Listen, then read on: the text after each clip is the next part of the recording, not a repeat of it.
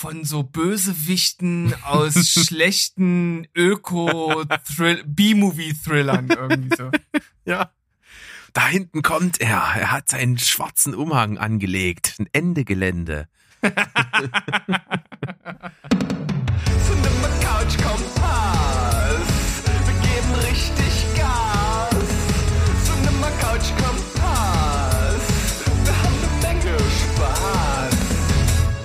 Heidio Welt, hier ist Steven Spoilberg, euer liebster Film- und Serienpodcast.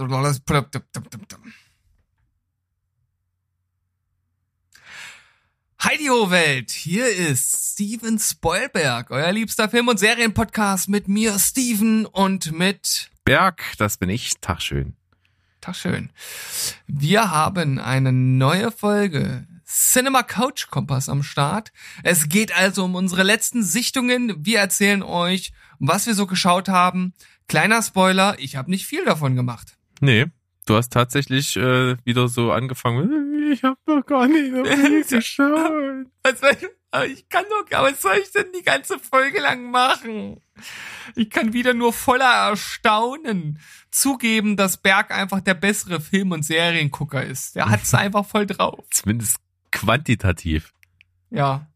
Wobei ich sagen muss, ich habe hier einen, einen Rutsch von Filmen und Serien, die alle, bis auf eine Ausnahme, über sechs von zehn sind. Oder mindestens sechs von zehn haben. Und bei sechs von zehn fängt das, der guckbare Bereich an. Ja, auf jeden Fall. Ich bin also gespannt. Vielleicht ist ja das ein oder andere für mich dabei, damit meine Liste, die sowieso nie abgearbeitet werden kann, noch länger, größer, breiter wird. Warum nicht? Ne? Also ergibt ja Sinn, so in, in meinem Kontext. Ja, ist auch in Ordnung. Und an der Stelle kann ich sagen, ähm, vielen Dank für die Zusendung von Empfehlungen von Filmen und Serien. Könnt ihr gerne weitermachen. Ähm, nur nicht enttäuscht sein, wenn das nicht so schnell geht, das wegzugucken. Ich habe hab das ja auch einigen auch schon mitgeteilt. Äh, Es kommt auf meine Liste, die wirklich existiert und die ich auch kontinuierlich abarbeite. Die wird halt bloß nicht kürzer, weil sie auch kontinuierlich wächst. Von daher, das Verhältnis des Wegguckens und des Hinzukommens ist noch nicht so ganz austariert. Aber Es äh, ist wie eine, ist wie eine Hydra. ja, das stimmt tatsächlich. Einen weggeguckt, zwei neue Filme stehen drauf. Das ist ein schönes Hm. Gleichnis, Steven. Ja. Ja, ist Ja. gut. Also, ich denke mal, übliche Vorgehensweise. Wir reihen die Filme, die wir auch schon mal bei der Empfehlung der Woche hatten, hier einfach wieder wertungsmäßig mit ein, weil wir ja uns vorgenommen haben, in, was wir eigentlich auch gut gemacht haben, nicht allzu viel zu verraten, damit wir hier nochmal drüber sprechen können. Ja. Genau. Finde ich auch eine sehr gute Vorgehensweise. Das hast du ja, also mit einem reichen Wortschatz eloquent ausgedrückt. Ich fand einfach, es war an der Zeit, mal eine künstlerische Pause Zu einzulegen. Ja, ja. Gut, machen wir das so? Oh Gott, war das schlecht. Ja, ein bisschen. Aber hatte, komm, du kannst das begründen, du hast das Faultier aus Sumania imitiert. Stimmt, habe ich gemacht, wenn du das sagst, weil ich habe den Film noch nicht gesehen. Ja, Aber ich kenne das Faultier aus dem Trailer. ja, ne, das ist das. Es gibt auch eigentlich, glaube ich, nur die Szene mit dem Faultier. Egal. Okay. Heißt bezeichnenderweise Flash. Das Faultier. Ja, das ist auf jeden Fall ein. Äh, wie nennt sich das rhetorische Stilmittel, das sich ausschließt? Äh, schwarze Milch? Ja, ein Oxymoron. Ein Oxymoron. Herrlich, wieder Wissen reingebracht. Und naja, Faultier ist ein Tier und in meinem Film, den ich als erstes nennen möchte, der seit langem... Wusstest du, Berg, wusstest du, Was? dass ein großer Anteil von Faultieren während äh, des Gesch nee, warte mal, während des Geschlechtsakts? Nee, während äh, des ähm, Toilettengangs äh, stirbt? Nee.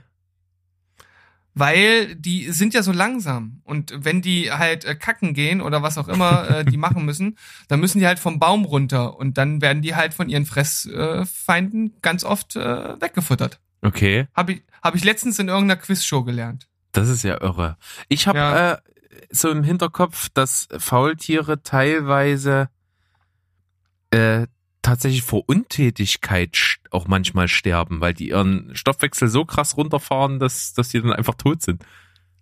Das würde natürlich einfach auch zum Namen passen, ne? Aber Ja. es ist natürlich auch ganz schön bitter. Ja, schon. Aber da gibt es gibt auch so einen Fakt, den halte ich tatsächlich für einen urbanen Mythos. Ich weiß nicht, vielleicht kennen wir irgendjemanden in in unserer Hörerschaft, der das äh, entweder bestätigen oder ausräumen kann. Und zwar habe ich mal gelesen, dass Truthähne, wenn es regnet, nach oben gucken und teilweise mit offenem Mund und schon ertrunken sind. das klingt Das- so doof, aber D- Das, das klingt auf jeden Fall nach einem urba urbanen Mythos. Ja. Also das würde mich jetzt echt wundern. dass die mit offenem Mund nach oben gucken und dann ertrinken, ja. Egal. Äh, Aber Tier ist ein ganz gutes Stichwort. Ich habe seit langer Zeit mal wieder einen ein von zehn Punkten Film. Der ist mit einem Tier. Ich habe nämlich Der die ist- ja. Verfilmung der Känguru-Chroniken geschaut. Oh, aua. Oh, ist der scheiße. Ich, ich weiß Also du gar nicht, für was für, richtig schockiert, ey. ich weiß gar nicht, für was für eine Zielgruppe das sein soll. Also unter Garantie nicht für die, die das Bu- Buch gut fanden. Also Hm. 100 Prozent kann ich das schon mal ausschließen. Also, Warum denn? Ich habe damals, also ich habe das Buch nicht gelesen, aber ich habe es gehört. Ähm, tatsächlich das erste. Und das fand ich auch nicht wahnsinnig überragend, aber witzig und kurzweilig. Vor allen Dingen, weil es halt von Marc-Uwe Kling selber auch gelesen wird und der halt das schon, das, das dem, dem Känguru schon einen eigenen Charakter gibt und so. Das ist schon cool. Und das Witzige ist auch, das Känguru selbst ist halt im Buch echt ultra zynisch. Und ich finde, das haben sie im Film recht entschärft. Also das ist bei weitem nicht so zynisch wie, wie im Buch. Und dann ist es halt so, die haben aus dem Buch selbst gar nicht viel übernommen. Ähm, die haben quasi einen eigenständigen Film um, um diese Beziehung des Kängurus mit diesen Typen da in diesem Haus da drumherum gestrickt. Und das ist irgendwie völlig nach hinten losgegangen, ist auch ein Armutszeugnis deutscher Drehbuchschreiber, muss man einfach so sagen, weil man sich streckenweise an Handlungen, teilweise ganzen Handlungen aus anderen Filmen bedient. Es gibt zum Beispiel wirklich eine Stelle, wo die verkloppt werden von so Nazischlägertypen in ihrer eigenen Wohnung und dann einer von den Nazis auf den Teppich pisst und die dann halt den Teppich einrollen, durch die Stadt damit laufen zu dem Boss von diesen Nazis und einen neuen Teppich haben wollen.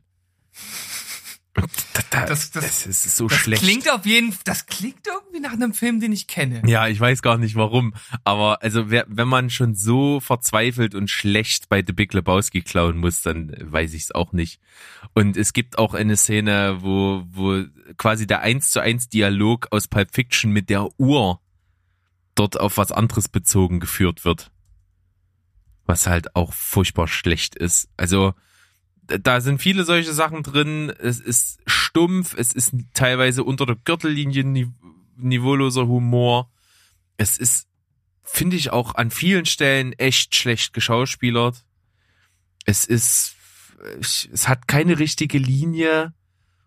Das Einzige, wofür ich diesen einen Punkt gegeben habe, war tatsächlich Henry Hübchen, der hier einen Bösewicht sozusagen spielt und der, glaube ich, einfach Bock hatte, sich völlig gehen zu lassen. Der spielt so einen reichen Typen, dem alles egal ist, der alles mit Geld löst. Ne? Der, der parkt irgendwie seinen Porsche und der wird dann irgendwie von Nazis zusammengedroschen. Das ist dem scheiß egal, weil, weil der hat ja noch zwei. Er hat einen schwarzen, einen roten und einen goldenen. für, für Deutschland, ne? Er ist irgendwie der Vorsitzende von so einer äh, alternative Fraktion, also äh, stark an die AfD angelehnt. Also der ist so plakativ und der spielt das halt echt mit irgendwie viel Spaß und das, das ist ganz cool. Aber der Rest des Films ist halt wirklich Sch- Schrott. Also ich kann den nicht guten Gewissens irgendjemanden empfehlen, der das Buch mochte. Hm. Ja, das klingt nicht sonderlich überragend, aber eins von zehn ist natürlich schon ganz schön hart. Ja, weil der, mir, weil der halt weh tat. Er hat mich weder unterhalten, er hat mich eigentlich in, an meisten Stellen nur geärgert. Hm, Und, okay. und das, das, das fand ich dann einfach zu unterirdisch. Also die Känguru-Chroniken ist nicht so meins. Hm. Ich glaube, das wird jetzt den einen oder anderen da draußen überraschen und ein bisschen ents, äh, äh, erzürnen. Aber vielleicht ist es ja ganz interessant, da mal Rückmeldungen zu bekommen. Ja, weil äh, ich kann das, ich kann es überhaupt nicht einschätzen. Ich habe mal so ein, zwei äh, Sektionen aus dem Hörbuch tatsächlich auch gehört und fand das auch recht unterhaltsam, aber der Film selbst hat mich halt jetzt überhaupt nicht interessiert, deshalb werde ich den wahrscheinlich auch nicht schauen, aber eine Rückmeldung von außerhalb wäre auch nicht schlecht. Ja, äh, change my mind. Ich bin gespannt. Ja, dann, äh, ich habe gelogen, ich habe noch einen Film unter 6 und zwar einen mit 5,5. Den hatte ich erst eine 6 gegeben, habe ich aber nochmal runtergestuft, weil ich ihn rückwirkend doch gar nicht so cool fand. Und zwar, Wollten wir jetzt eigentlich der, Wer der Wertung nach vorgehen, weil dann wäre ich jetzt dran. Ach so, dann äh, möchte ich dich. da, damit habe ich gar nicht gerechnet, dass du eine Gurke am Start hast. Dann mach mal.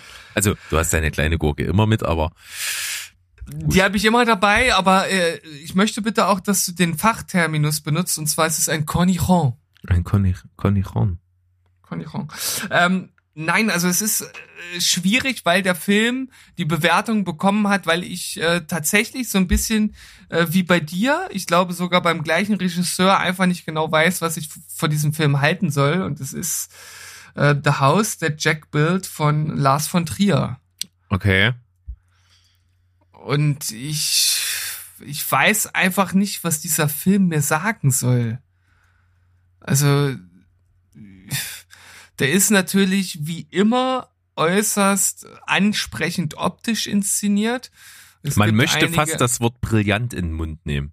Ja, das ist natürlich äh, gerade bei der äh, einen Szene, die du mir dann auch nochmal geschildert hast, äh, eine, die natürlich provozieren möchte.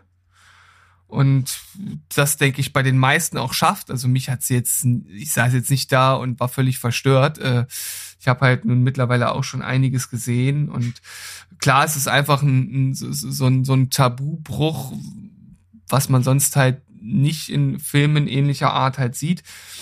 Und letzten Endes geht es ja einfach um um das, das, äh, wenn man so möchte, das, das Erwachen eines, eines Massenmörders, der halt sozusagen von seinem ersten Mord bis zu seinem abschließenden Meisterwerk halt erzählt.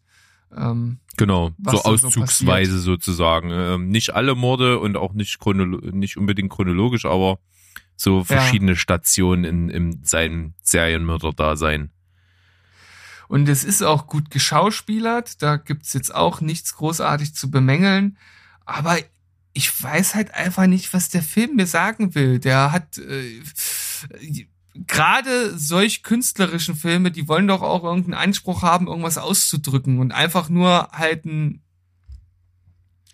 einen völlig kranken Typen, der von mir aus auch eine gewisse Grundintelligenz zu besitzen scheint, äh, dabei zu beobachten, wie er halt zum Massenmörder äh, wird und mir irgendwie nicht viel mehr an die Hand gibt. Zumindest konnte ich da jetzt nicht viel mehr entnehmen, wobei man sagen muss, dass der Epilog halt schon äh, wieder praktisch ein ganzes Buch voll äh, Symbolik mit reinhaut und das wahrscheinlich selbst schon wieder so eine kleine äh, äh, Doktorarbeit fast verlangt, was man da rein interpretieren kann. Aber ich saß am Ende da und wusste einfach nicht, was ich davon halten soll. Also deshalb ist das gar nicht so eine 5 im eigentlichen Sinne, sondern eine 5, die mich ein bisschen ratlos zurücklässt. Ja, genauso wie damals bei mir Antichrist, auch ebenfalls von Lars von Trier. Genau das gleiche, meisterlich gemacht, äh, inszenatorisch, symbolisch, absolut Wahnsinn, tolle Schauspieler. Aber am Ende frage ich mich so irgendwie, was will er mir sagen? Ist einfach nur, ist ja fast eine nüchterne Darstellung von Geistesgestörtheit. Ja. Es, es ist wirklich so unkommentiert und so völlig trocken, wie, wie, wie, so ein, wie so ein ekelhaftes Thema dort einfach dargestellt wird. So. Ja, und vor allem äh, ist mir jetzt hier auch eins sehr bewusst geworden, weil das ja nun mein, ich glaube, das ist mein zweiter, zweiter Lars von Trier Es Film. müsste dein dritter sein, denn du hast Antichrist gesehen und Melancholia. Ach, stimmt, genau. Ja, aber was jetzt äh, sehr offensichtlich wird und was ihm ja auch sehr oft als Kritik äh, ans an den Kopf geschmissen wird, ist halt sein Frauenbild, das äh, irgendwie auch genauso gestört ist wie seine Filme an sich. Ähm, das finde ich auch irgendwie, ja, es, es ist halt komplett kommentarlos, ne? Also das ist halt, äh, da wird nichts in der Hinsicht kritisiert, sondern man merkt halt einfach, dass der Typ halt einfach in jeglicher Hinsicht irgendwie einen äh, an der Latte hat. Also halt aber auch auf künstlerische Weise wieder ziemlich genial ist. Also es ist halt wirklich schwierig. Also das ist, glaube ich, auch so einer, mit dem ich nie so richtig warm werde, weil das halt letzten Endes für mich alles zu anstrengende Filme sind. Also ich guck schon auch gerne Filme, die mich fordern, aber das ist einfach ein bisschen zu viel in Richtung Überforderung. Einfach. Ja, ich, ich, es ist, äh, komischerweise sind wir selten um Worte verlegen, aber da fällt es mir auch richtig schwer, das so in Worte zu fassen. Weil das, da komme ich auch immer so irgendwie an den Punkt, wo, wo die, wo sich die Katze selbst in den Schwanz beißt. Auf der einen Seite ist es halt meisterlich gemacht und wenn du jetzt mal sagst, okay, ähm, wenn jemand Massenmörder ist, dann ist das ja auch einfach eine, eine Krankheit. Ne? Es ist einfach, es stimmt was nicht im Kopf. Und Ja. für, für, für uns Außenstehende wirkt das halt völlig unlogisch und dass man sowas nicht tun kann. Und für denjenigen selber ist es total normal. Also der fragt sich ja nicht mal selber, ob das gerade nicht gut ist, was er da macht. Den ganzen Hm. Film über halt nicht. So, und, und, und das ist eigentlich nur eine, eine Darstellung, wie sich so jemand, der so ist, fühlen muss. Oder eben gar nicht fühlt. So, und das, das macht es irgendwie zwar relevant, aber irgendwie fehlt mir auch so hinten noch so ein, irgendein Kommentar, irgendein Statement, irgendwas. So. Schwierig. Ja, also, also ihr merkt, wir sind äh, tatsächlich ein bisschen wortkarg, was äh, Lars von Trier angeht, aber es ist auch nicht ganz so einfach, das in Worte zu fassen. Und jeder, der sich jetzt kein Bild davon machen kann, der sollte sich zumindest mal versuchen, einen Film anzuschauen. Ihr müsst auf jeden Fall einen guten Magen haben, gerade bei Antichrist. Also das ist wirklich äußerst verstörend, also deutlich verstörender auf jeden Fall als der Haus der Jack-Bild, würde ich jetzt vermuten. Ja, doch, ja. Ähm, aber auch hier, also wer Mainstream-Gucker ist, der sollte auf jeden Fall diesen Disclaimer äh, bei, beim Wort nehmen. Ja. Bitte. Und was man aber mal sagen kann, wer jetzt so ein bisschen vielleicht noch was fehlt, es ist eine der letzten Rollen, die Bruno Ganz gespielt hat.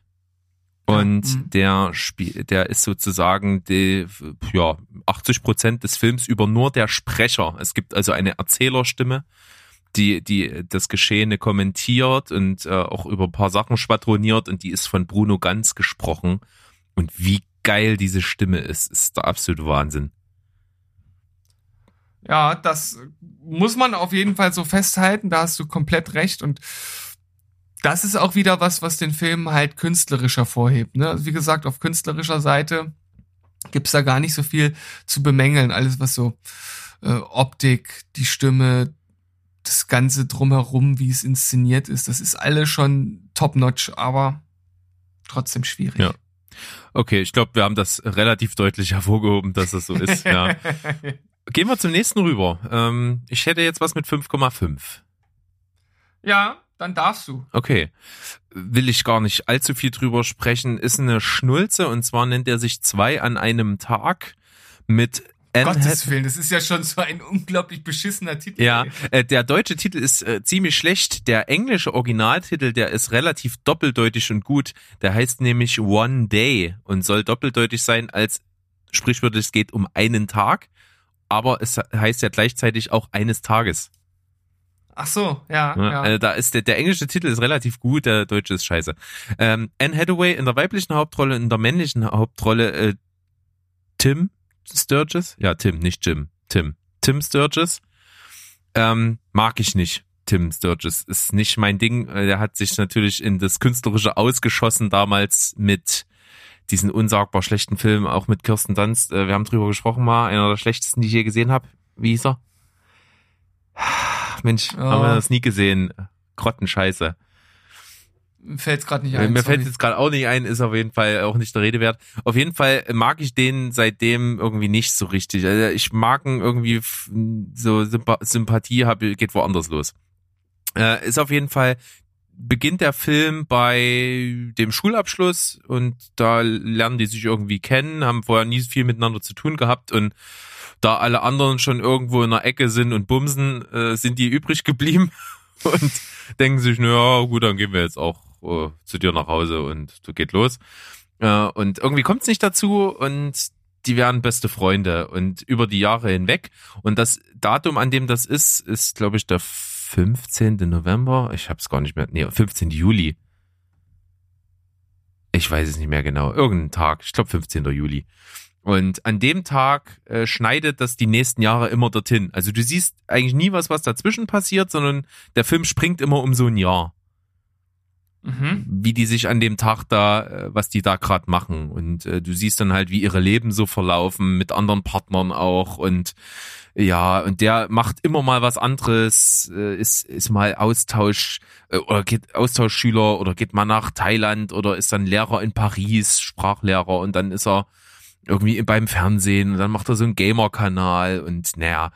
Und sie ist eigentlich, will eigentlich, ja, was ganz Bodenständiges, will irgendwie Schriftstellerin sein, aber das wird nix und sie jobbt nur in so ein scheiß Restaurant über Jahre hinweg. Naja, auf jeden Fall ist das so eine typische Liebesgeschichte. Kriegen sie sich, kriegen sie sich nicht. Natürlich kriegen sie sich irgendwann und ja, brauchen wir nicht. Ist irgendwie sehr kitschig und durch meine Antipathie zu Tim Sturges auch nicht so besonders. Deswegen 5,5 von 10. Ja, mein Gott, du hast jetzt so viel erzählt und am Ende kommt nichts. Warum? Ja, Junge. habe ich selber gemerkt. Schnell zum nächsten. Ähm, schnell zum nächsten.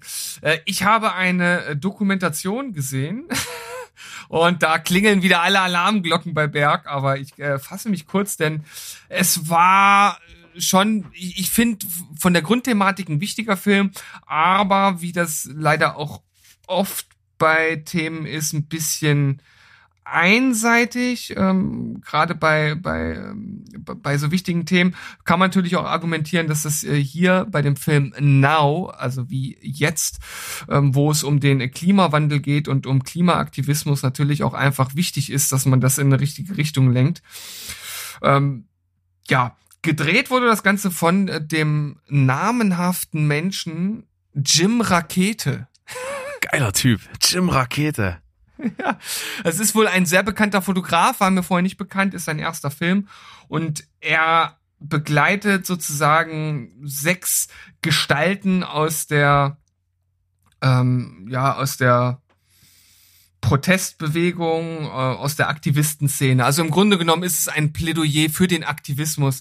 Äh, wir haben da Luisa Neubauer von Fridays for Future, ähm, dann was, war noch dabei? Einer von Extinction Rebellion, Youth versus Government, Pacific Garbage Screening, Plant for the Planet und Ende Gelände. Also es waren sechs, sechs Aktivisten. Das sind ja? Leute, das sind ja alles Leute, die ein gutes Anliegen haben, aber wenn man die Namen, also in der Namensgebung sind sie nicht so gut unterwegs.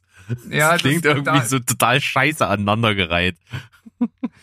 Ja, das war jetzt so, so hint- hintereinander weg, äh, wirkt es eher wie so, äh, wie so Namen von von so Bösewichten aus schlechten Öko-B-Movie-Thrillern irgendwie so.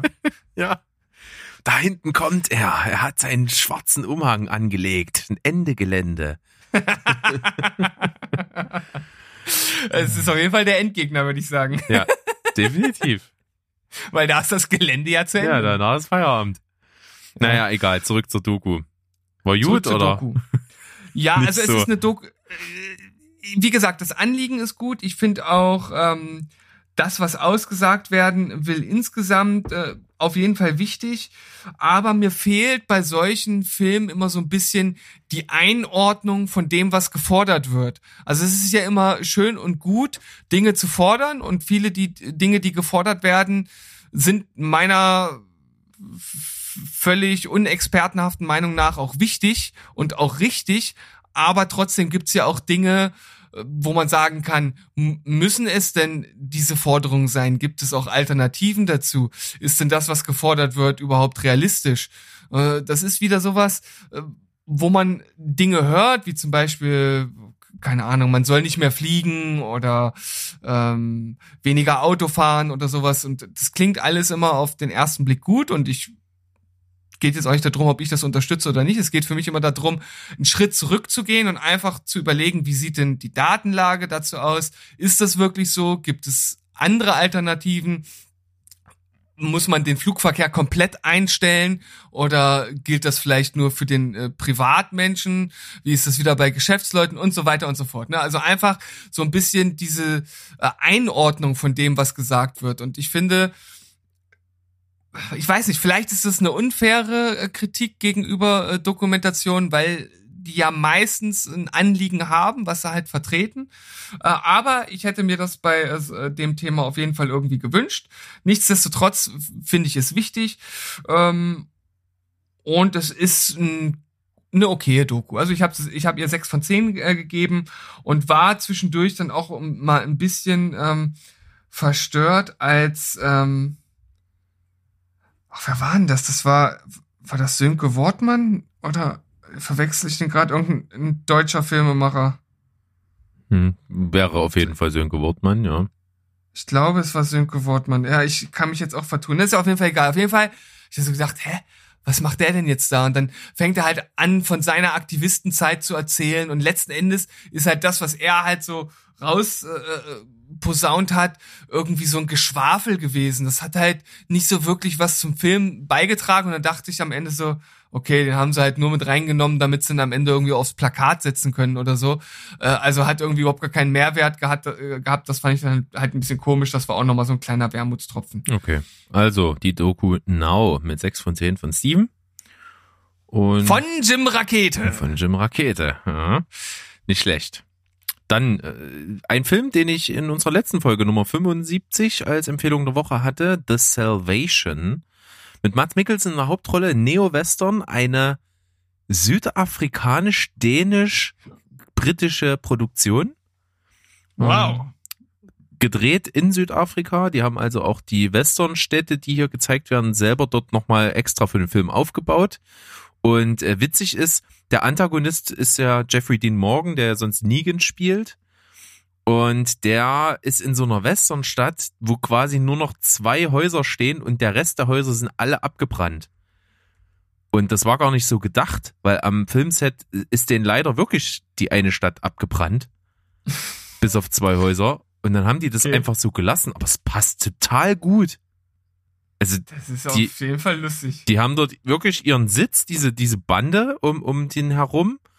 Und, und das passt irgendwie, dass die wie Heuschrecken in so eine Stadt gekommen sind, dort alle, weiß ich nicht, verjagt haben und dann die Stadt niedergebrannt haben und nur noch in den letzten zwei Häusern dort ihr äh, Hauptquartier sozusagen haben. Finde ich eigentlich ganz cool. Fand ich auf jeden Fall witzig, sehr bemerkenswert. Ein Budget von 10,5 Millionen quasi nur. Das ist echt nicht viel. Das sieht man natürlich auch ein bisschen, aber im Großen und Ganzen ist der vom Production Value schon ganz gut.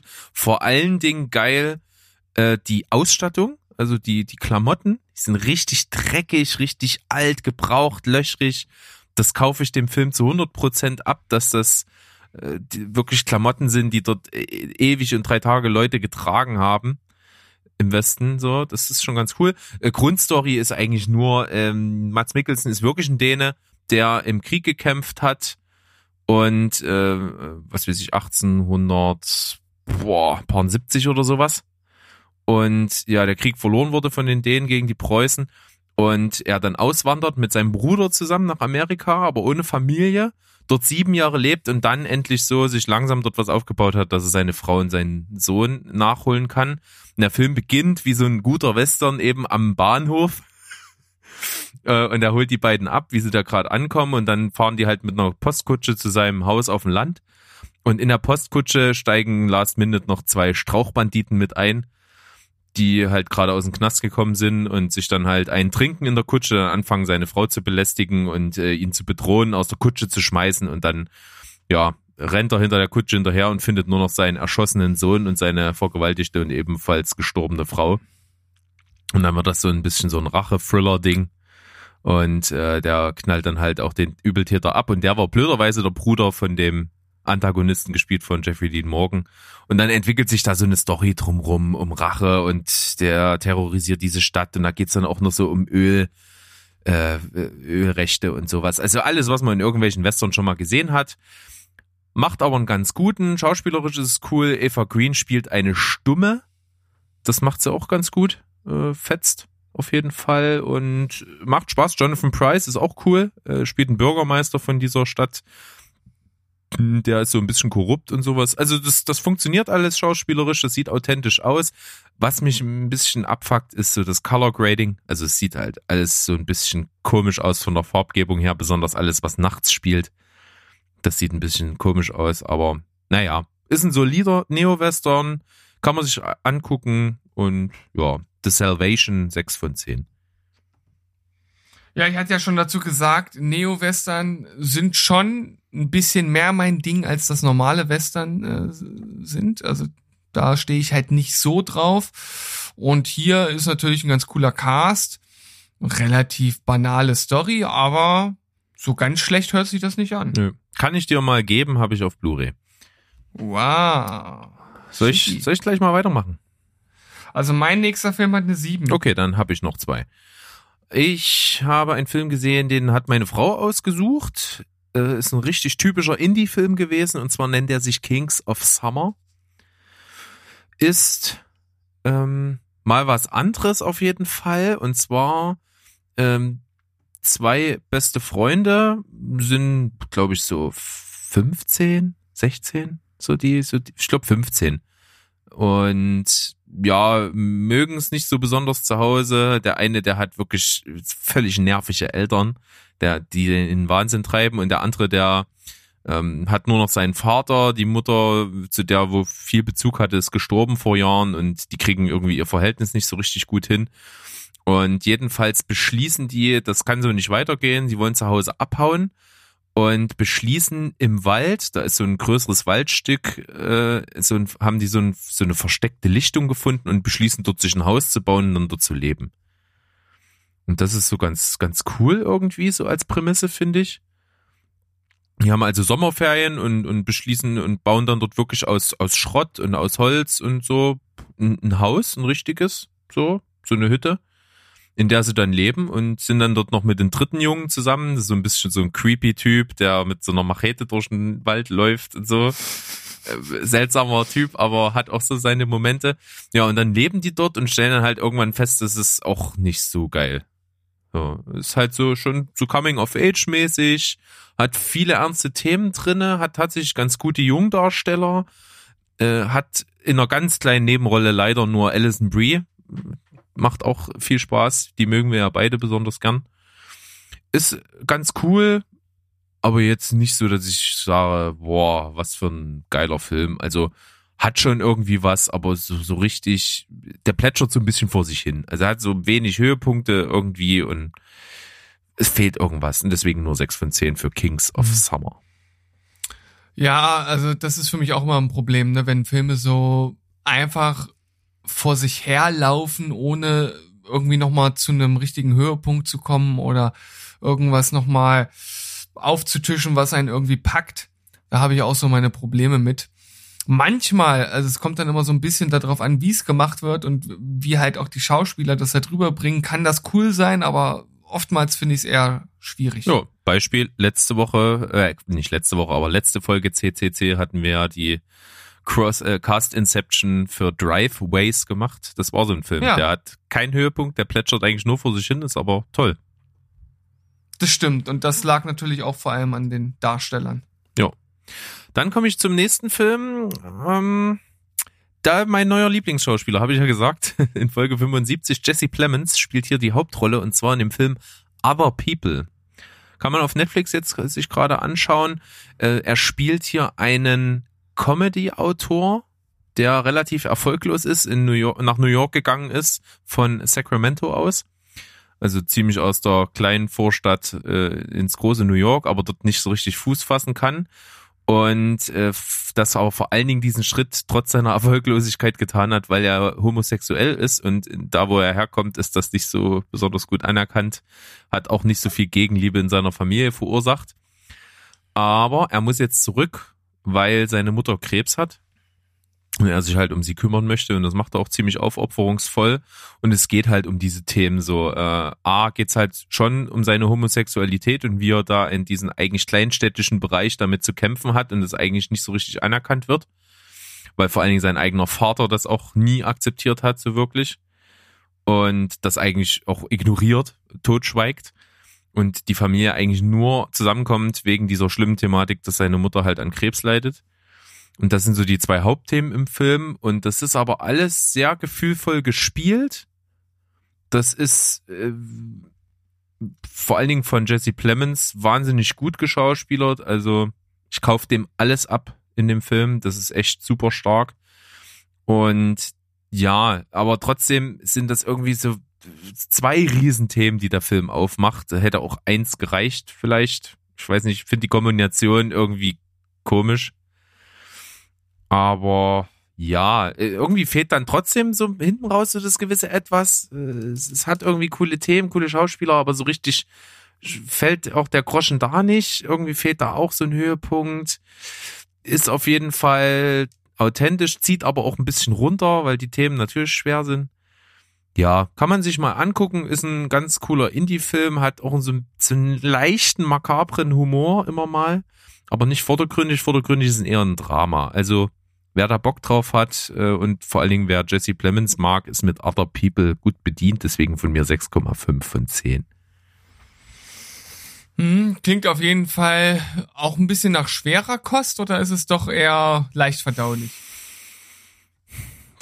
Mal so, mal so. Es ist definitiv schwere Kost, aber äh, manchmal auch mit einer, mit einer schönen Lockerheit gemacht. Ist auch schon immer mal Humor drin, aber es ist schon eher dramatisch. Also es ist, ist schon harter Tobak, so mit, äh, hm. wie, wie er darunter leidet, dass also seine Mutter äh, binnen kürzester Zeit dann irgendwann mal den, äh, vom Krebs dahin gerafft werden wird und dass ihm von seiner Familie dann eigentlich nur noch sein Vater bleibt, zu dem er nicht das beste Verhältnis hat, weil sein Vater halt einfach das komplett äh, ja mit Nicht-Existenz straft, dass er halt homosexuell ist. So. Hm. Das ist schon, das ist schon harter Tobak. So ja. Hm. Naja, gibt ja durchaus Freunde dieses Genres. Vielleicht hast du ja jemanden jetzt damit angesprochen. Ja, also ich bin jetzt gerade irgendwie so in meiner Erinnerung ist er tatsächlich besser als 6,5. Ich war aber mir relativ sicher. Ich habe lange hin und her überlegt, ob ich ihn vielleicht mehr gebe, aber nee. Nee, 6,5 ist schon okay. Es ist manchmal ja auch schwierig, ne, das in eine so eine Zahl zu pressen. Ja. Es also hat viel Film Gutes. ist ja auch vielschichtig, ja. Ja. Naja, dann geht's weiter bei dir mit der einer 7 von 10. Ja, SpongeBob Schwammkopf, eine schwammtastische Rettung.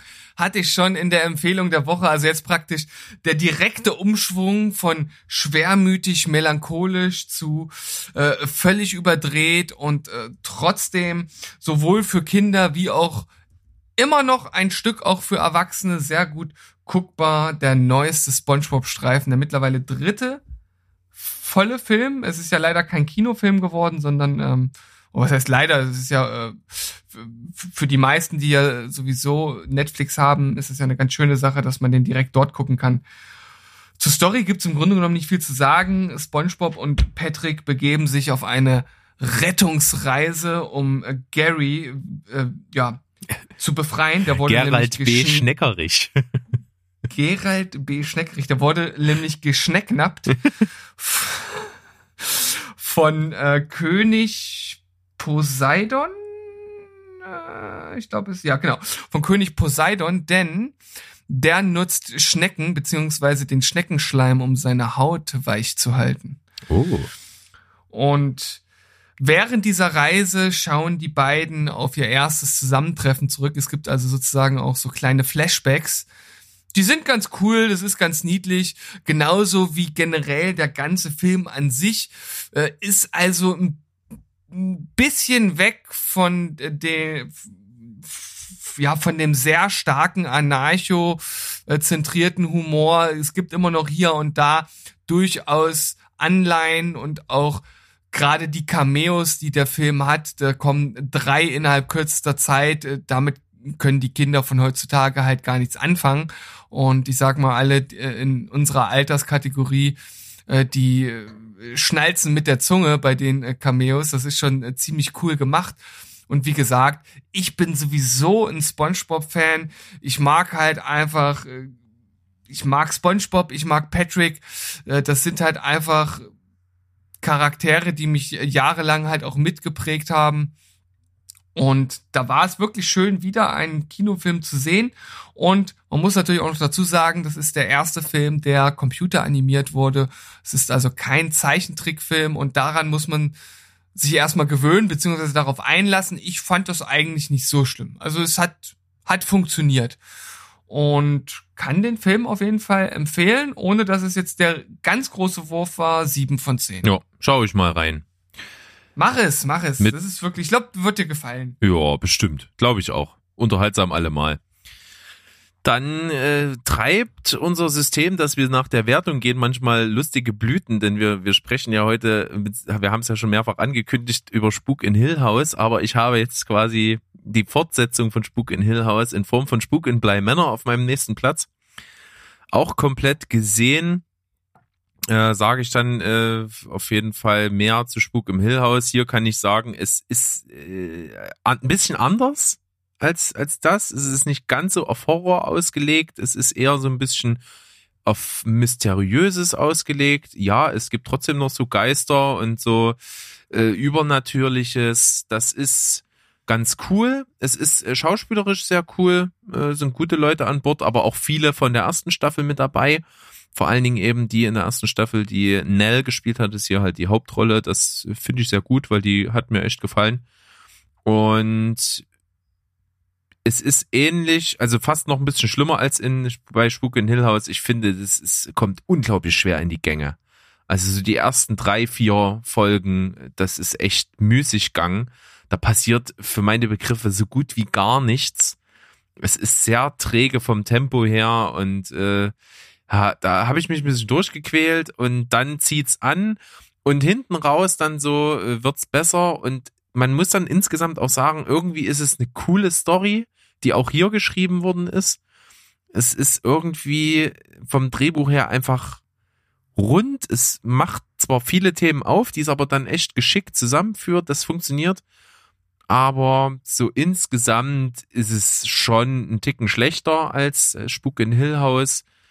Auch wenn man es nicht so ganz vergleichen kann. Aber so richtig, äh, da fehlt irgendwie dann so ein etwas. Hier ist es einfach ein solider, eine solide Mystery-Serie, würde ich sagen. Mit sieben von zehn kann man Spuk in Bleimänner eben auch noch gucken, wenn man das erste Spuk in Hill House mochte. Kannst du irgendwas zum Mid-Season-Finale sagen, zu der fünften Folge? Ohne irgendwas zu verraten, weil ich habe vorher ein bisschen äh, mich belesen und die scheint irgendwie die Gemüter sehr zu spalten. Ich kann mir beim besten Willen nicht vorstellen, warum. Also das war jetzt nicht für mich irgendwie eine Zäsur oder irgendwas, was da jetzt Hm. außergewöhnlich wäre. Also die ist mir Okay. äh, jetzt äh, jetzt auch erst, als du mir sagst, äh, fällt mir wieder ein, dass du das schon mal angekündigt hast, dass es da so was Kontroverses gegen gegeben haben soll. Ich kann mir beim besten Willen nicht vorstellen, was das sein soll. Tja, dann äh, sind anscheinend die Kommentare beim Movie Pilot wieder amok gelaufen. Ich weiß es nicht. Möglicherweise. Ich kann es auch nicht sagen. Egal. Soll ich gleich mal weitermachen? Egal. Es ist so schlimm, dass man dieses Scheißwort egal nicht mehr normal denken, sagen oder irgendwas kann. Oder? Ja, vor allem jetzt natürlich noch bei dem Hintergrund, dass man weiß, dass er halt nicht nur ein schlechter Musiker ist, sondern halt einfach auch noch ein Vollspacken. Ja, also, ja, äh, nicht zu viel drüber nachdenken oder reden. Was wäre denn so deine nächste Wertung, die du irgendwo hier hast? Ja, ich würde mit dir gerne als nächstes einfach direkt die erste Staffel besprechen wollen. Ja, gut, dann machen wir das. dann machen wir das einfach. Weil das, das bietet sich ja jetzt einfach an und da wir das ja beide sozusagen bewertungsfertig vorliegen haben, können wir das ja einfach machen. Ja, also die Rede ist von Spuk in Hill House. Ja, wir sind ein bisschen late to the party. Okay, Ja. gibt's schon eine Weile, aber jetzt mal nachgeholt und wir beide sind ja bekennend nicht so die Horrorfans, aber ich ich gebe zu, ich entdecke das Genre tatsächlich irgendwie langsam so ein bisschen für mich und auch irgendwie bin ich sehr leicht beeinflussbar von dieser Halloween-Stimmung, die im Oktober geherrscht hat. Da hatte ich auch tatsächlich Bock, mir irgendwas mit Geistern oder so anzugucken und da war Spuk in Hill House sehr willkommen. Ja, gut, Halloween ist jetzt bei mir nicht so ganz der Antriebsfaktor gewesen, sondern mehr die das Wässrigmachen der Serie dadurch, dass gerade dieses Familienschicksal so sehr im Vordergrund steht und dass damit halt sehr gut gespielt wird in der Serie, dass man halt zum einen sieht, was es damals, als halt diese ganzen Geschwister noch Kinder waren, in dem Haus passiert und was ist dann später aus ihnen geworden. Und ich finde, das macht die Serie halt hervorragend und das ist auch das, was mich überhaupt angetrieben hat, dort reinzugucken, weil ja, so diese ganze Gruselstimmung und mit Geistern und so, das ist halt äh, alles nicht so meins. Also ich hätte die Serie nicht geguckt, wenn ich wüsste, es geht nur darum, dass die Serie mich gruseln möchte, weil es halt eine Geisterstory ist. Das, äh, da hätte ich hätte, hätte ich es mir halt nicht angeguckt. So wusste ich, dass da ein bisschen mehr hintersteht und ich wurde da halt auch nicht enttäuscht. Ja, das kann man so zusammenfassen. Ich sehe das sehr ähnlich. Es ist ein tolles Drama. Also es, die, die Gruselaspekte sind auch gut gemacht, auf jeden Fall. Es kommt schon oft Stimmung auf. Bei mir ist immer so das Ding, wenn es zu krass wird und, und dieses Geisterding zu krass wird, dann, dann bin ich gar nicht mehr gegruselt, dann ist das auf einmal völlig weg und ich, es lässt mich kalt. Also ich brauche so, so subtilen Grusel mit über Atmosphäre und über Geräusche und kleine Gesten. Das finde ich oft wesentlich erschreckender, als wenn da irgendwo ein Geist in der Ecke steht. So. Jetzt mal ganz Oder einen der fucking äh, krassesten Scare-Jumps, die ich je gesehen habe. Ja. Verdammte Scheiße. Ähm, und das ist aber ein guter, ein guter Punkt. Es gibt wirklich in dieser Serie einen Scare Jump, den, so, den habe ich in meinem Leben noch nicht gesehen, so einen. Und ich habe danach, ich habe wirklich geschrien danach. Ich war pissauer. Ich dachte, ey, ihr blöden Arschlöcher, was soll die Scheiße? ja. Und es hatte aber wirklich einen Sinn. Also ich, ich habe wirklich, mein Herz hat mir irgendwo im Hals geschlagen danach. Und direkt danach kommt eine der emotionalsten Szenen der ganzen Staffel. Und die hat mega gewirkt dadurch. Ja, und natürlich auch, auch dadurch, dass, dass das, was halt passiert, ja auch unmittelbar gedanklich halt damit zu tun hat und so. Das äh, hat auf jeden Fall schon von, von A nach B geführt, ne? Und hat Sinn ergeben. Deswegen, wie du schon sagtest, das war auf jeden Fall ziemlich gut gemacht. Es gibt auch noch ein paar andere äh, Scare-Jumps, die einen jetzt nicht ganz so von den Socken gehauen haben. Und äh, letzten Endes, das habe ich ja auch schon mehrfach gesagt, ich finde Scare-Jumps insgesamt halt einfach billig, weil es halt einfach im Grunde genommen immer funktioniert. Außer du kannst wirklich erahnen, dass jetzt gleich einer kommt. Aber da ist ja dann auch so die Kunst, wenn es überhaupt eine gibt bei Scare Jumps, halt die so einzusetzen, dass du es halt wirklich nicht kommen siehst. Und das war in diesem einen Fall wirklich so. Also, Lirum Larum, coole Nummer gewesen. Löffelstiel. Wer das nicht guckt, der kann nicht viel. Ähm, nee, ist echt eine coole Nummer, kann ich empfehlen. Ist ein richtig starkes Familiendrama. Auch hier mein Kritikpunkt. Ich finde, bis, bis Folge 5 passiert fast nichts. Muss ich ehrlich zugeben. Mir ist es zu viel Exposition, zu viel langsames Erzähltempo. Hat mich noch nicht so gecatcht, aber ab Folge 5 fängt die Staffel richtig an und hat auch, wenn man es so sagen möchte, einen geilen Twist, der sehr subtil ist. Also der wirkt erst so richtig im Nachhinein. Beim Gucken hat mich das gar nicht so geflasht, aber als ich dann später darüber nachgedacht habe und auch nochmal so in ein paar Sachen reingeklickt habe im Nachhinein, dachte ich mir, Alter, wie ihr mich an der Nase herumgeführt hat, dass ich das nicht gerafft habe. Das ist Mhm. schon, das ist schon echt cool. Und ich glaube, die hat einen ganz guten Wiederschauwert. Ja, und vor allem hier ist es tatsächlich, finde ich, die fünfte Folge, die mit zu den besten gehört. Also die hat mich schon ziemlich mitgenommen. Ja. Also ich, Und auch die, Ja. und auch die, die, die Inszenierung von dem Finale der Folge, die war halt schon echt ziemlich geil gemacht. Auf jeden Fall. Also hat uns gut gefallen. Bei mir sind's acht von zehn, bei dir bestimmt 8,5. Bei mir auch 8 von 10. Ach, auch acht von zehn. Hast dich auch Ja. nochmal runterredigiert. Nee, äh, hoch. Hoch? Warst du bei 7,5 vorher? Ja, Ach so, ja. okay. Spannend. Also ich, ich, ich, ich fand das wirklich äh, gut gespielt, gut unterhaltsam, äh, auch gruselig, aber das ist jetzt für mich keine Serie, die über allem anderen steht. Ja. Also von daher finde ich, ist das eine angemessene Wertung. Das ist doch super. Dann machen wir das so. Ich, dann würde mich interessieren, dann was du zu Spuk und Bleimänner sagst, wenn du das, das hast du vielleicht nicht demnächst vor, aber wenn du das mal angehst, äh, glaub schon, dass du da Gefallen dran finden würdest. Ich bin gespannt. Jo, dann geht's bei mir weiter mit einem Film, den ich in Folge 74 als Empfehlung der Woche hatte. Über einen Film, wo ich echt, wo, wo das Gold eigentlich ist, dass man nicht viel drüber verrät. Es ist der Film Under the Skin mit Scarlett Johansson in der Hauptrolle, der eine Entstehungsgeschichte von über zehn Jahren hatte. Also die erste Idee vom Film war 2001 oder so und rausgekommen ist er letztendlich 2013. Und das ist ein Film, die Ausgangslage ist so, auf einer dunklen Landstraße in Schottland ist ein Motorradfahrer, der anhält und äh, aus dem Dunkeln von einer Böschung eine, eine, einen Frauenkörper hochholt und in einen Lieferwagen packt. Und in dem Lieferwagen schneidet es dann so vermeintlich rüber und da ist so ein großer, weißer, luftleerer Raum und da ist Scarlett Johansson nackt und entkleidet diese Frau und zieht sich diese Kleidung an und fährt dann mit diesem Lieferwagen am nächsten Tag durch die Gegend und spricht so Männer an und du weißt, äh, und will die irgendwie ins Fahrzeug ziehen äh, und, und du weißt nicht so richtig, auf was das hinaus will. Will die die irgendwie umbringen oder was steckt dahinter? Und diese Erfahrung machst du als Zuschauer den ganzen Film mit ihr mit. Also sie, sie, sie ist irgendwie äh, so, so undurchschaubar und, und du machst diese Erfahrung, die sie macht im Film, eigentlich als Zuschauer genauso durch. Und das ist halt extrem spannend. Optisch sehr, sehr einzigartig. Der Film hat auch nur 13 Millionen gekostet. Ist, und man hat da unglaublich was draus gemacht. Also der Style in diesem Film, ist sehr einzigartig und äh, klar sieht man, dass der wahrscheinlich günstig war, aber es stört halt gar nicht, weil es irgendwie zum, zur Story und zum Look passt. Äh, der wird auch immer besser mit seiner Laufzeit und gerade so die letzte Viertel, halbe Stunde ist echt stark. Kann man sich geben, hat mir gut gefallen. Als Scarlett Johansson Fan auf jeden Fall ein absolutes Muss und von daher 7,5 von 10 für Under the Skin. Hey ho.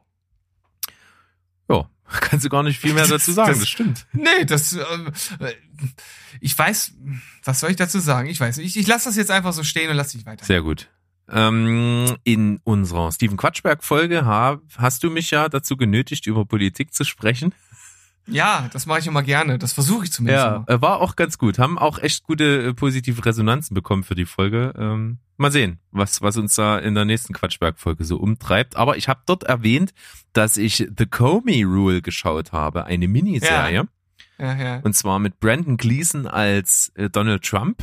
Allerdings so ein bisschen war das das Marketing-Zugpferd. Viel kommt er nämlich nicht unbedingt vor. Der Star der Serie ist auf jeden Fall Jeff Dunham als äh, James Comey, äh, Jim Comey, der ähm, seines Zeichens FBI-Chef, Direktor, also Direktor war und äh, schon unter Obama und in dem im Vorfeld zur Wahl von Donald Trump ähm, diesen Skandal äh, mit zu verantworten hatte, um diese E-Mail-Affäre, dass Hillary Clinton über unsichere E-Mail-Wege vertrauliche Regierungsmails verschickt hat und so.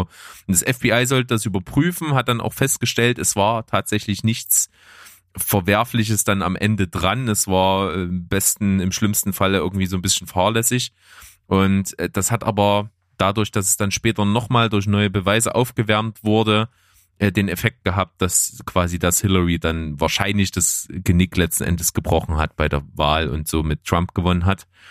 Und ja, die, das, das erzählt diese Miniserie, die nur aus vier Teilen besteht, die quasi bei uns aber nur vier Teile hatte. Im Original sind es wohl nur zwei Teile. Und äh, weil nämlich ähm, Co äh, die Serie hat zwei Szenen eigentlich, wo James, äh, Jim Comey und Donald Trump sich treffen und quasi ist das äh, die Teilung. Einmal einmal in einer frühen Phase und einmal in einer späteren Phase und da geht es im Grunde genommen darum, dass äh, das FBI ja neutral sein muss politisch und nicht mit der Regierung irgendwie zusammenarbeiten oder bevormunden oder wie soll man sagen, halt irgendwie da mit seine Finger drin haben soll. Es soll wirklich strikt getrennt sein und Donald Trump hat da halt drauf geschissen und der hat halt versucht, den auf seine Seite zu ziehen, für seine Zwecke arbeiten zu lassen. Und damit kam es dann letztendlich zum Bruch und er wurde entlassen, auch als FBI-Direktor und hat dann irgendwann mal dieses Enthüllungsbuch geschrieben, worauf eben diese Serie basiert. Kann man sich angucken, ist brillant geschauspielert, hat einen guten Look, hat super Nebendarsteller auch, ähm, ist sehr politisch, logischerweise, aber eben auf eine Art und Weise, dass man vielleicht schon ein kleines bisschen im Thema drinstecken sollte. Das ist für äh, US-Amerikaner nicht so schwierig. Die erleben das natürlich, aber es äh, so Details kommen in Europa nicht unbedingt rüber, dass man das alles so aus dem Stegreif versteht, was da passiert. Also das ist so ein bisschen vielleicht ein Kritikpunkt. Und es ist, es hätte vielleicht eine Folge oder zwei Folgen mehr vertragen können. Also es, es ist leider ein bisschen kurz und wie gesagt, Donald Trump ist ein bisschen plakativ eingesetzt, wenn auch brillant gespielt. Also gruselig, wie eins zu eins Brandon Gleason das macht. Äh, von daher empfehlenswert. Ja, also ich bin auf jeden Fall super interessiert daran. Muss mal schauen, wie ich äh, wie ich dazu komme, das äh, zu gucken, weil das werde ich wahrscheinlich nicht mit meiner Frau gucken Ja. können. Ich glaube, die ist da nicht so ganz interessiert dran. Aber es sind ja nur vier Folgen. Es sind nur vier Folgen, das, bestimmt- geht. Ja. The, Ja, lässt sich das bestimmt mal gut einbauen. ja. The Comey Rule von mir 7,5 von 10.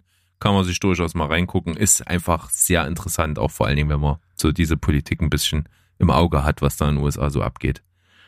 Kann man sich durchaus mal reingucken, sagst du ja. Ja. Sollte man.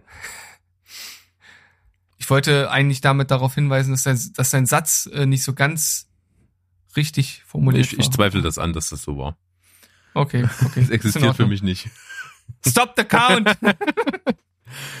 Super. Hast du noch äh, jetzt was? Nein, ich bin sozusagen, blank. äh, ich bin blank. Meine Rezensionen sind mir Ah, ausgegangen. cool, dann rede ich jetzt bis zum Ende. Super. Ja. Okay, dann auch relativ kurz hatte ich in Folge 73. Das ist also der Zeitpunkt, an dem ihr einfach abschalten könnt, weil jetzt oh nein, redet der coole nein, Typ. ich möchte redet, nämlich redet der coole Typ Ich möchte mehr. nämlich an der Stelle darauf hinweisen, ich habe stark einen Film geteasert in Folge 74, der mich echt äh, mega gerissen hat und der, ja, du erinnerst dich. Sollte man sich anhören, sagst du. Ja. So, auf jeden Fall äh, habe ich in Folge 73 den Film Moskau einfach hier am Start gehabt, hatte ich für einen Telestammtisch geguckt, ist tatsächlich ein Moskau, Moskau, wirf die Gläser an die Wand. Russland ist ein schönes Land. Ja. Ja, Moskau einfach geht, spielt in der Schweiz, ist auch eine Schweizer Produktion. Es wird auch zu 80, naja, 70 Prozent Schweizerdeutsch gesprochen mit Untertitel. Ist sehr anstrengend, aber äh, passt auf jeden Fall und sollte definitiv so sein. Es spielt nämlich in Zürich und es geht darum, dass äh, zur Zeit, als die DDR und äh, also die Teilung Deutschlands noch bestanden hat, auch darum, dass in der Schweiz eine ähnliche Geheimpolizei wie die Stasi existiert hat, die auch über Menschen einfach äh, Akten angelegt hat und das dazu geführt hat, dass die gewisse Berufe und Karrieren nicht ausüben konnten. Und äh, jemand, der da in dieser Polizeibehörde sitzt, soll sich dann in eine Theatergruppe einschleusen, um die auch zu überwachen und ja, nimmt eine andere Identität an und ja, merkt dann irgendwie so, dass natürlich seine Ideologie auch vielleicht nicht so ganz die richtige ist und verliebt sich natürlich auch in eine Schauspielerin und das nimmt eigentlich einen ganz coolen Verlauf alles, ist s- zwar auf einer ernsten Basis, aber mit einem coolen, coolen Gespür gemacht. Also es hat so eine, so eine schöne satirische Komik, die trotzdem nicht lächerlich ist. Also das, das passt einfach. Weißt du, was ich meine? So, das ist einfach so gefühlvoll vom Humor.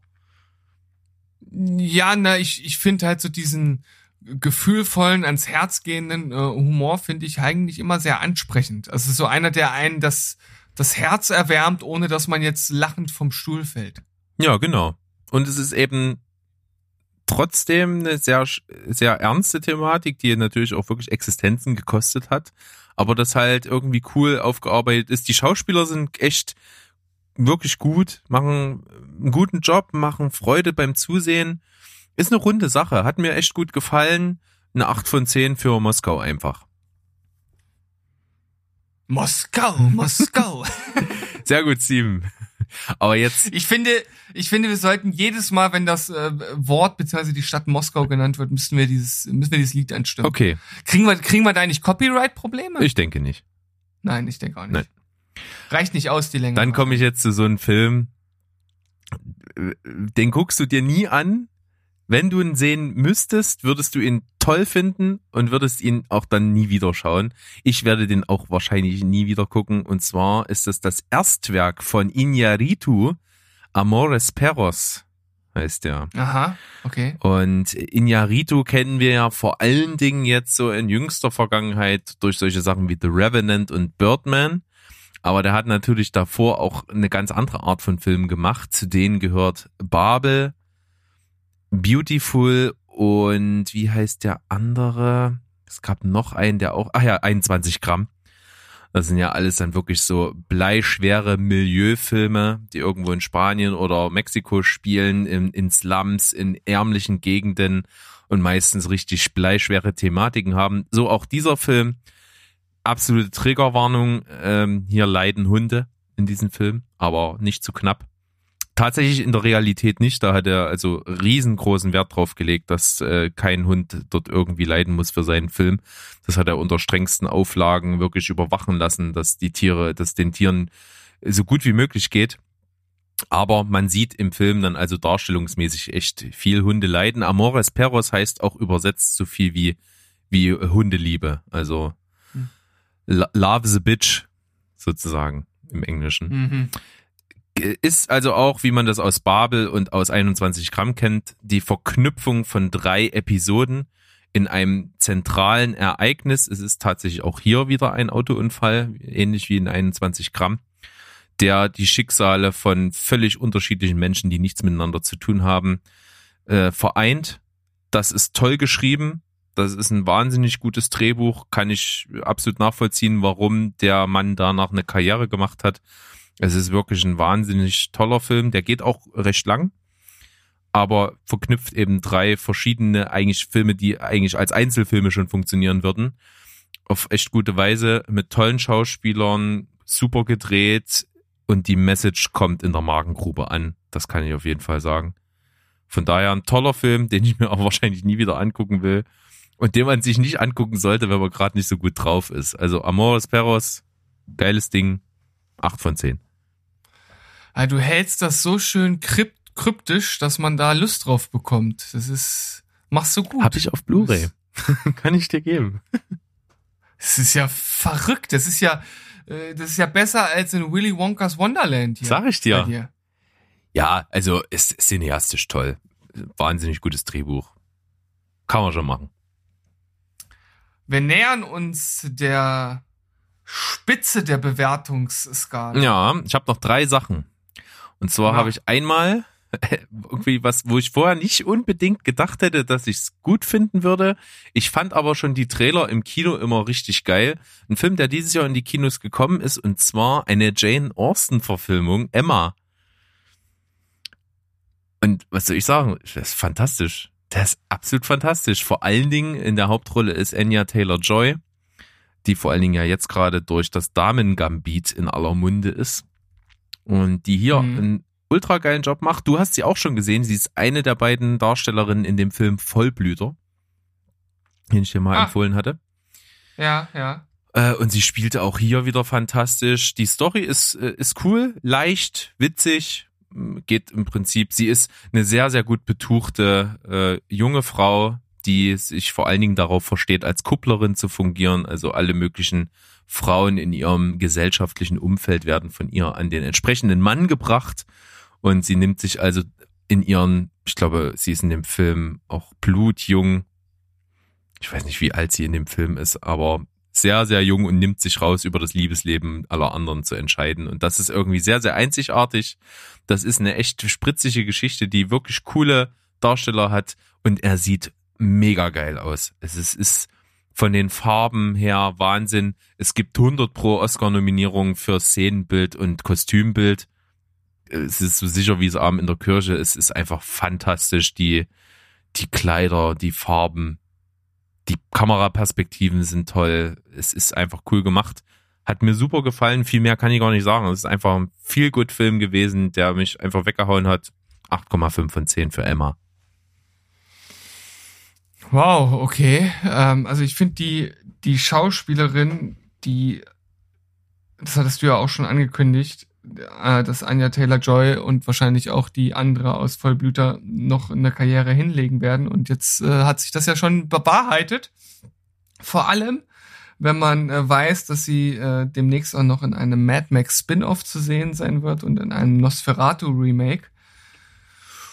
Oh Ja, ja, oh ja. stimmt, sie spielt die, stimmt, sie spielt die Furiosa, ne? Ich glaube, die junge Furiosa. Ich habe jetzt gerade nur ähm, mal nachgeschaut hier auf der auf der ähm, Schauspielerseite von ihr beim Moviepilot und da stand nur Mad Max Spin-off, von dem ich bis eben noch gar nichts wusste. Hm, ich hatte es mal gelesen, sie, sie wird irgendwie Furiosa spielen. Was vorher ja Charlize Theron war. Die hat auf jeden Fall ein äußerst auffälliges Äußeres. Also die sieht man irgendwie einmal und vergisst sie dann halt nicht. Und die, diese riesen Augen, die machen mich fertig. Ja. Großartige Die hat so- Schauspielerin. Riesige Augen, das ist unglaublich. Ja, im Vergleich zum Kopf und zum Rest des tierlichen Körpers definitiv. es fällt auf jeden Fall unglaublich auf und äh, gerade auch bei das äh, das Damen Gambit, wenn man da die Bilder sieht, also das siehst du halt einmal und äh, beim nächsten Mal hast es halt direkt wieder vor, vor Augen und weißt, ah ja, stimmt, hatte ich schon mal gesehen. Ja.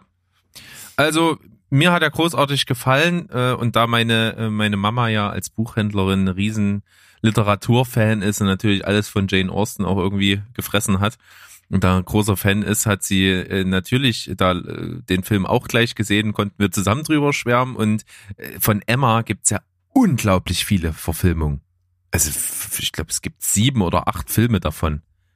Ich Mhm. weiß jetzt nicht genau, aber es gibt sehr viele. Und äh, sie hat mir tatsächlich noch einen aus den 90ern mit Gwyneth Paltrow als Emma in der Hauptrolle ans Herz gelegt. Den habe ich jetzt auf DVD da, den werde ich mir auch mal zu gelegen, bei Gelegenheit mal angucken. Da kann ich mir mal schon mal einen Vergleich ziehen. Ja, also ich habe äh, ein bisschen das das Problem seit äh, äh, Gwyneth äh, Paltrow da mit ihrer komischen Firma so einen komischen Hokuspokus betreibt, kann ich mir die Dame nicht mehr so richtig anschauen. Ich weiß, dir fällt das immer leichter, das zu trennen, aber Ja. es macht mich ein bisschen fettig. Vor allem, weil ich sie halt auch in den Iron Man Filmen sowas von liebe. Hm. Pepper. Pepper. Ja. Pepper Potts. Ja, also äh, hat mir super gefallen. Und wie gesagt, die prognostizierte Karriere von Anya Taylor-Joy ist schon da und sie wird auch, glaube ich, noch eine ganze Weile gehen. So, dann mal völlig ein Themenwechsel von, von Jane Austen zu Rick and Morty. Ich habe jetzt die Staffel 4 zu Ende geguckt und sie ist fantastisch. Es, sie ist einfach das, was wir beide an Rick and Morty lieben, par excellence. Es ist so geil. Und ich sage nur ein was, wenn du sie dir auch jetzt mal, solltest du demnächst machen, sie ist nämlich, glaube ich, bald weg bei Sky. Ist Ja, auch schnell okay. geguckt, wirklich. Es sind ja nur noch fünf Folgen, glaube ich, die, oder vier, die jetzt noch offen sind, äh, nachdem die in zwei Teilen ausgestrahlt wurde. Und ich sage nur ein was. Säurefass. Hammer. Geil, ei- die geilste Folge der Staffel. Säurefass. Mega gut. Also, äh, ich liebe Rick and Morty vor, äh, für alles. Also, und es gibt tausend Gründe, warum, und alle die Gründe kommen in dieser Staffel vor, deswegen neun von zehn Killer. Ja, gut. Äh, Ja, brauche ich nicht zu sagen. Du hast alles Wichtige gesagt. Ja. Also alles, alles äh, andere wäre redundant. Ja. Äh, äh, hab auch mit, mit einem guten Kumpel von uns schon drüber gequatscht, mit dem Flo. Liebe Grüße an der Stelle. Äh, der meinte auch, äh, Säurefass hat jetzt irgendwie einen Bezug in, er hatte schon irgendwie mit einem Arbeitskollegen immer so einen Running Gag jetzt mit Säurefass. ist auf jeden Fall Okay. super stark. Ja, cool. Ja, da fehlt ja nur noch das Highlight. Ja, das Highlight. Der Film, über den ich geredet habe, der so anders und so überragend war, dass ich mal wieder in so ein äh, in so eine Ekstase und gleichzeitig in so ein tiefes Loch gefallen bin, weil ich mir dachte, boah, ist der Film besonders und finde ich den überragend und geil und habe aber gleichzeitig Angst, dass es wieder lange dauern wird, bis ich so einen Film vielleicht mal wiedersehe. Äh, Es mag sein, dass, dass das vielleicht andere, die den Film schon gesehen haben, den gar nicht so großartig finden. Ich fand ihn klasse und zwar rede ich von The Lobster. Und The Lobster, also zu Deutsch der Hummer, ist ein Film, der so eine abgefahrene Prämisse hat. Und zwar spielt er in einer dystopischen Zukunft, in der sozusagen festgelegt worden ist, dass die Menschen nur noch in Paaren leben dürfen. Es darf keine Singles mehr geben. Und äh, egal wie das dazu gekommen ist, es ist erstmal eine Prämisse, die man annehmen muss. Und das trei treibt solche Blüten, dass quasi jeder, der in dieser Welt Single ist, sozusagen ja in ein Straflager äh, deportiert wird in Form eines Luxus-Wellness-Hotels. Und in diesem Hotel sind dann eben nur Single und haben 45 Tage Zeit, um einen Partner zu finden und mit dem dann eine Beziehung einzugehen. Und wenn sie das schaffen, dann dürfen sie wieder in die Gesellschaft hinaus entlassen werden und dürfen ihr Leben führen. Solange bis sie wieder Single sind, dann kommen sie wieder dorthin. Und wenn man das nicht schafft in diesen 45 Tagen, wird man in ein Tier verwandelt. Die Wissenschaft hat es irgendwie, ist es, äh, ja, der Wissenschaft ist es gelungen, da irgendeinen Prozess hinzukriegen, eine Art Metamorphose und einen Menschen in ein Tier umzuwandeln, und zwar jedes Erdenkbare. Und die Menschen dürfen sich wenigstens noch aussuchen, welches Tier sie sind. Mhm. Äh, und Das klingt völlig abgefahren. ja, ey. und in der Hauptrolle spielt hier Colin Farrell überragend, äh, mit 20 Kilo mehr auf den Rippen. Ähm, und sein Charakter kommt eben am Anfang des Films in dieser Klinik an. Und deswegen heißt der Film The Lobster, weil sein Tier, das Tier seiner Wahl ist der Hummer. Weil der Hummer sehr, sehr alt wird und ich glaube, bis ins hohe Alter geschlechtsreif ist. Das war so seine Begründung. Und was, was diese Grundprämisse für Blüten schlägt und wie das aufgebaut ist und wie weird das ist in diesem Hotel. Da werden Tanzabende organisiert, die so steif sind und wo vorher noch so Vorträge gehalten werden, wie das Leben als Single ist, wie schlecht das ist. Und da werden immer so Alltagssituationen vorgestellt, äh, wie so ein Single dann scheitert, wenn, wenn, wenn so eine Frau, keine Ahnung, irgendwo alleine lang geht und dann ausgeraubt und vergewaltigt wird. Und wenn sie dann, und dann wird dann gegenübergestellt, wenn sie einen Mann hätte, dass das nicht passieren würde und so. Also das ist alles so komisch und das ist auch in diesem Hotel vorgeschrieben, was die für Kleidung tragen müssen. Die haben also alle dasselbe an und das, das ist so besonders. Das ist so geil gedreht von den Farben. Und äh, es spielt auch, es spielt in Irland. Es ist ein super geiler Drehort, dieses Herrenhaus da, dieses Riesenhotel. Und dann wird's noch verrückter. Es wird nämlich mindestens einmal in der Woche zu einer Jagd geblasen. Da müssen alle, die dort in dem Hotel sind, auf eine Jagd gehen. Und zwar gibt's so Aussätzige, die im Wald leben. Und die werden dann mit so Betäubungsgewehren geschossen. Und äh, jeder äh, erlegte äh, Aussätzige äh, bietet die Möglichkeit, einen Tag mehr äh, in diesem Hotel verbringen zu können und also länger die Chance, einen Partner zu finden. Mhm. Also es ist völlig absurd, es klingt absurd, aber wie geil das gemacht ist und wie cool die Mechanismen in der Story ineinander greifen und wohin das vor allen Dingen führt und das ist so einfach wie genial eigentlich diese Prämisse, weil die ändert ja nicht viel, am, am, aber ändert eigentlich alles. So, es ist, ist ganz schwer in Worte zu fassen. Er sieht auch, wie gesagt, trotzdem fantastisch aus, ist super gespielt. Es sind wahnsinnig viele andere namhafte Schauspieler hier vertreten. Das ist nicht nur Colin Farrell, es ist auch Rachel Weisz mit dabei. Olivia Coleman ist mit am Start. Ähm, äh, ben Wishaw, John C. Riley, ähm, wie heißt die, die, die mal Bond Girl war? Lea Seydoux. Also da sind ordentliche Schauspieler am Start, die alle überragend spielen. Und es ist einfach nur so ein außergewöhnlicher Film. Und ich hatte ein bisschen Angst. Es ist nämlich der äh, nachfolgende oder der Vorgängerfilm von dem äh, The Killing of a Sacred Deer, den ich ja als sehr verstörend empfunden habe damals. Und ich habe immer gelesen, dass The Lobster auch so ein bisschen kompliziert ist und schwer zu schauen und so ein bisschen sperrige Kost.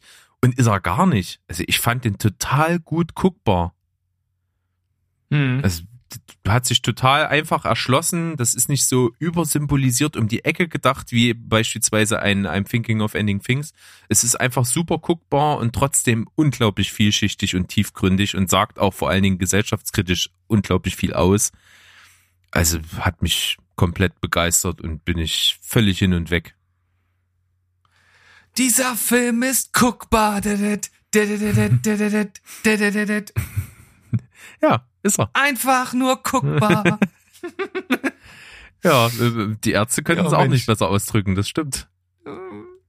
Ja, aber das klingt auf jeden Fall super spannend, ganz anders als so alles, was man irgendwie gesehen hat. Und wenn man denkt, äh, man kann nichts Neues mehr machen, dann kommt so ein Film um die Ecke und haut einen doch irgendwie mal aus den Socken. Und das fixt mich auf jeden Fall auch an, ist aber, glaube ich, zurzeit nicht frei äh, streambar. ne? Leider nicht. Also ist der Vorgängerfilm von The Killing of a Sacred Deer. Ich habe nochmal nachgeschaut. Und der Filmemacher ist ein Grieche äh, mit dem Namen, den ich auf jeden Fall falsch aussprechen werde. Toni wird, wird es mir verzeihen. Äh, Grüße. Äh, und zwar Georgios Lantimos. Und ich habe echt Bock, mir andere Filme von ihm anzuschauen. Wie gesagt, Killing of a Sacred Deer ist ein bisschen schwerere Kost, aber hat mir ja auch irgendwie was mit mir gemacht. Und äh, seine früheren Filme, zum Beispiel Dogtooth und Alpis, haben auch echt abgefahrene Grundprämissen. Ich habe mich da mal reingelesen. Werde ich mir auch mal anschauen. Und äh, seinen endgültigen Durchbruch hat er ja auch erlangt. Er ist nämlich derjenige, der The Favorite Intrigen und Irrsinn gemacht hat, der ja auch unglaublich abgeschnitten hat bei Kritikern und auch bei den Oscars ja mit dabei war. Äh, war das auch nicht sogar der, wo Olivia Coleman ihren Oscar bekommen hat? Ich denke muss der gewesen sein. Und den werde ich mir auch auf jeden Fall anschauen. Da sind ja auch äh, Emma Stone äh, mit dabei und Nicholas Holt und auch ebenfalls Rachel Weisz. Also, ich glaube, der Mann macht gute Sachen, die genau in meine Kerbe schlagen. Da gucke ich mir mal noch ein bisschen was an. Die Kerbe für Weirdes und Azi-Fazi. Ja, aber Und wie trotzdem- gesagt, so arzi-fazi ist er halt gar nicht. Es Und ist- trotzdem verdaulich. Ja, sehr, sehr verdaulich. Ähm, spielt zum Beispiel auch eine kleine Nebenrolle Jessica Barden, die die Hauptrolle spielt in der erfolgreichen Netflix-Serie ähm, äh, äh, The End of the Fucking World. Hm, okay. Die spielt da auch mit. Also wahnsinnig gut besetzt, passen auch alle super in ihre Rollen. Und ja, ist fantastisch. The Lobster. Also dieser Regisseur ist praktisch die enzymspaltende Tablette, die dich wieder Laktose essen lässt. das ist ja mal ein, ein biologisches Bild hier, was du bemühst, aber nicht ganz unpassend. Ach so, ich habe noch gar keine Wertung. Ich, ich habe äh, direkt nach dem Schauen eine 9 gegeben. Mittlerweile bin ich so begeistert davon, dass ich eine 9,5 von 10 rausgehauen habe. Heide Witzka. Ist, ist, ist genial, The Lobster. da kennt er nichts. Der Berg. Jo. Ja, Berg, ich versuche auf jeden Fall zum nächsten Mal deutlich mehr zu schauen und wieder ein bisschen mehr mich einzubringen. Das war ja heute sehr dürftig von meiner Seite aus. Ich entschuldige mich auch dafür. Das ist zwar nicht zu entschuldigen. Ich werde mich auch selbst gleich noch zehnmal auspeitschen und dann 100 Ave Maria beten, aber ähm, ich kann es leider nicht. ändern. Ich, ich, ich finde es auch gar nicht ganz so schlimm, ähm, äh, wenn die Zuhörer damit leben können, dass ich halt einen deutlich höheren Redeanteil habe, dann mag das alles gehen. Wir sind jetzt auch schon bei einer Stunde äh, 16 und, und nicht auszudenken, wenn du noch mehr geschaut hättest. Ja, das wäre ja, also das, äh, da- da müssten wir praktisch eine, eine XXXXL-Sendung machen. Ja. Na, also praktisch eine, die deinem Glied entspricht. Ach, vielen Dank. Ja, also ich muss auch sagen, es waren heute auch viele Filme und, und Beiträge dabei, wo ich auch gerne mehr drüber reden wollte und auch äh, innerlich den Zwang hatte, das zu müssen. Definitiv. Aber ich glaube, das war bei den Sachen angemessen.